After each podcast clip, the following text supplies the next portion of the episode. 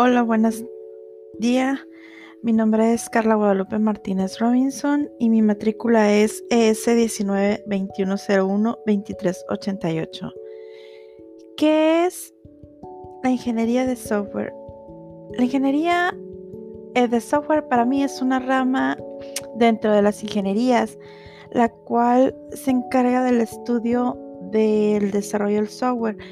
Es decir, que analiza, crea, diseña un software para resolver un problema de ya sea de una empresa o de algún este, problema que se presente, ¿no?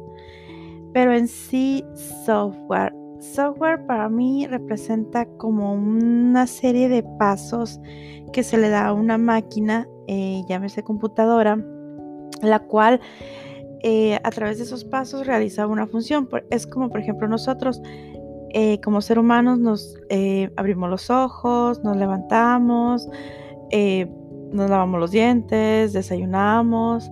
Y así es esa serie de pasos que se le da a una máquina para que lo siga. Por ejemplo, enciéndete, em, escribe esto, apágate y haz. Y el software son esa serie de pasos, los cuales pueden estar escritos en distintos, distintos lenguajes Incluso eh, pueden ser de sistemas, pueden ser, o sea, de, directamente sistemas, o pueden ser de como de recreación de, acuerdo a las distintas apps que se han creado.